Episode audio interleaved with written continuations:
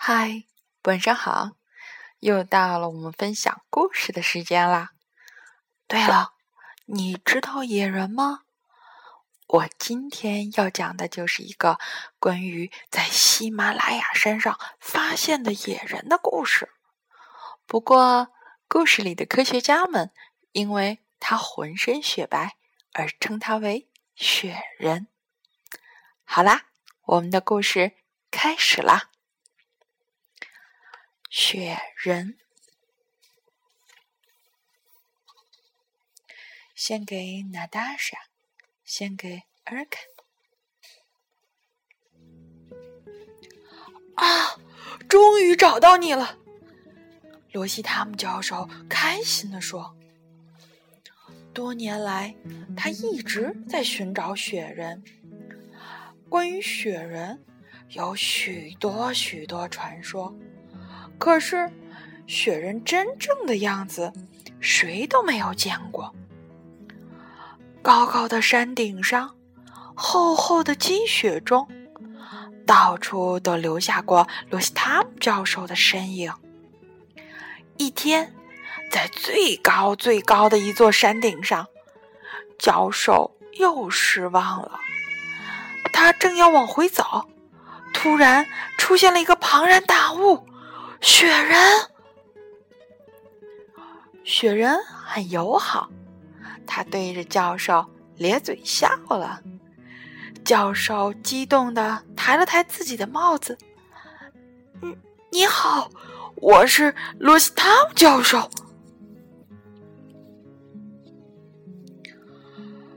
雪人好高啊！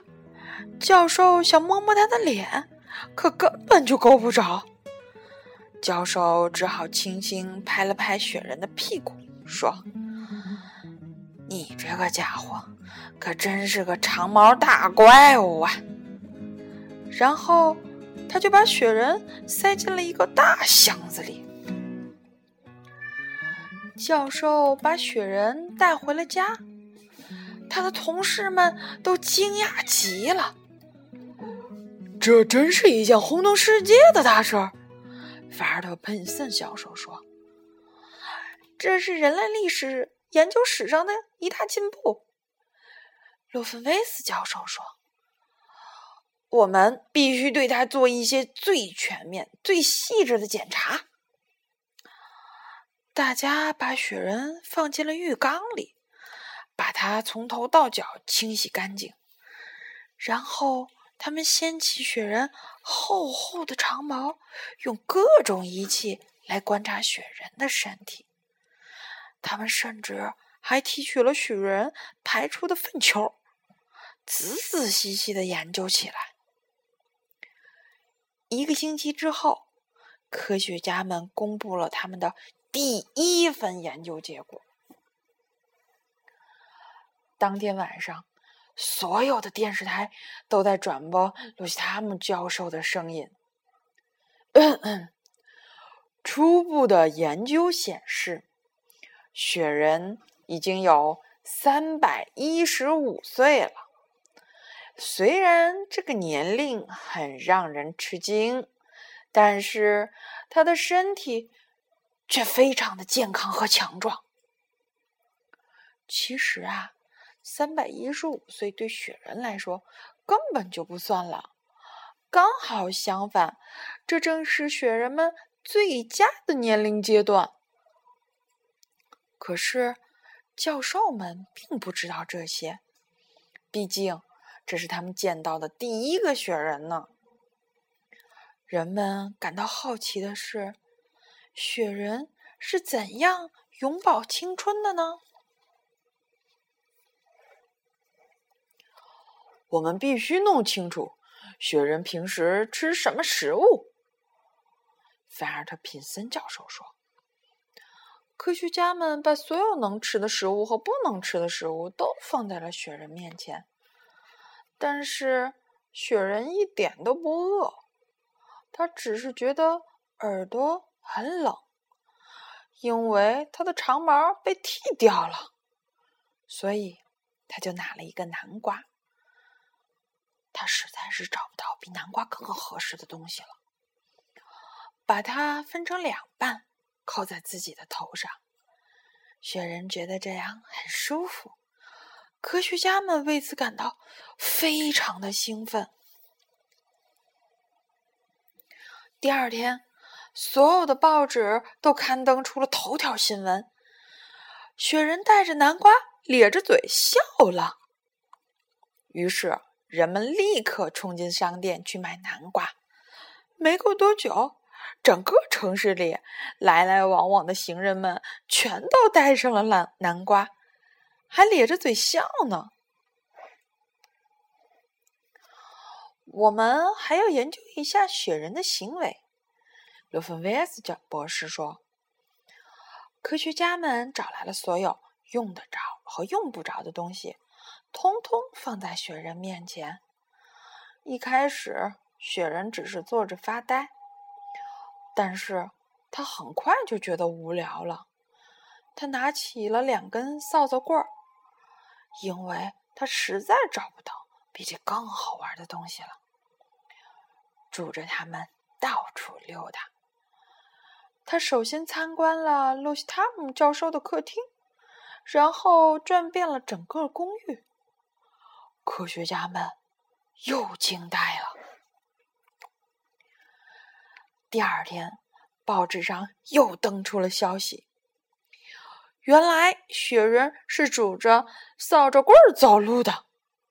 当天下午，全城的扫帚棍就被一扫而空了。到了傍晚，大街上到处能看到拄着棍子走路的人，很多的人都头戴南瓜，手拿木棍儿。而雪人呢，他玩够了。所有的房间他都熟悉了，他又开始觉得无聊了。于是，他就坐在沙发上四处张望。哎，这儿有一根香蕉。雪人拿起香蕉闻了闻，又认真的盯着这玩意儿看了很长时间，因为他实在不知道香蕉是用来做什么的，所以呢。就把它放在了自己的耳朵上，这样做当然很搞笑。他忍不住呵呵笑了起来。第二天，所有报纸的头版又爆出了新闻：雪人居然对着香蕉说话。不到一个小时啊，所有的地方就连一根香蕉都买不到了。大街小巷都出现了耳朵上挂着香蕉、呵呵笑着的人们，而且他们的笑声越来越大。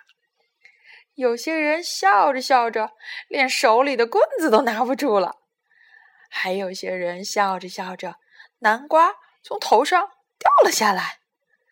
就这样，拄棍子、挂香蕉和带南瓜一下子在全城流行起来。第四天，露西塔姆教授对他的同事们宣布：“现在我们该做野生环境的实验了。我们要看一看野人在自然环境中的表现。”科学家们都热血沸腾，并决定严格保密这件事情。可是，罗芬维斯博士忍不住了，他告诉了一个好朋友。那个好朋友的朋友刚好认识《闪电快报》的人，于是当天晚上的报纸就以特大号的字体公布了这条消息：雪人今天晚上去猫头鹰森林。这个消息就像火焰一样，迅速在人群中蔓延出去。许多正拄着棍子走路的人。迅速的收起棍子，夹在胳膊底下，抬腿朝森林跑去。城里的交通一下子陷入了瘫痪，很多人干脆把汽车放在路边，自己跑了起来。哦，还有那些刚才还在商店里为了抢到最后一个新鲜的南瓜而争吵的人，还没有付钱就急着往外冲。原来大家全都想亲眼看到雪人。在猫头鹰森林前，已经是人山人海，大家都争先恐后的到处张望。有一个头戴南瓜的人突然发现了雪人，他大声喊道：“他在这里呢！长毛大怪物！”顿时，汹涌的人群呼啦啦一下全朝雪人这边冲过来，再也无法阻止了。每个人都想摸一摸雪人，而且要第一个最快的摸到它。这下子可乱了套，人们互相拥挤着、拍打着，手里的棍子打到了对方的屁股，还有人把别人耳朵上的香蕉都挤成的糊到了脸上。雪人奋力的挣扎着，终于找到了一个空隙，摆脱了疯狂的人群。逃进了森林里。这时候，雪人的妻子已经等了他很久了。卡巴拉卡塔塔，亲爱的，她对着丈夫喊着：“哈克邦菲纳克。”这几句话的意思啊，是说：“咱们回家吧，亲爱的。这些没毛的小怪物们可真奇怪。”咱们回家后可以给大家讲很多故事了。雪人回答说：“卡纳卡巴纳拉巴卡伊塔卡。”翻译过来的意思就是：“好的，亲爱的，咱们快快回去吧。”从那时候起，就再没有人见过雪人了。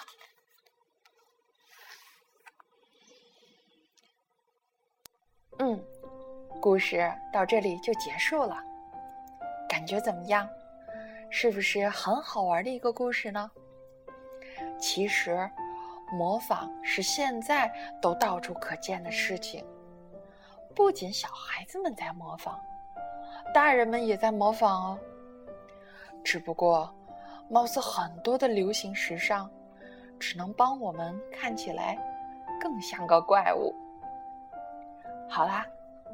让我们听着莫扎特的小星星变奏曲，一起说晚安，好梦吧。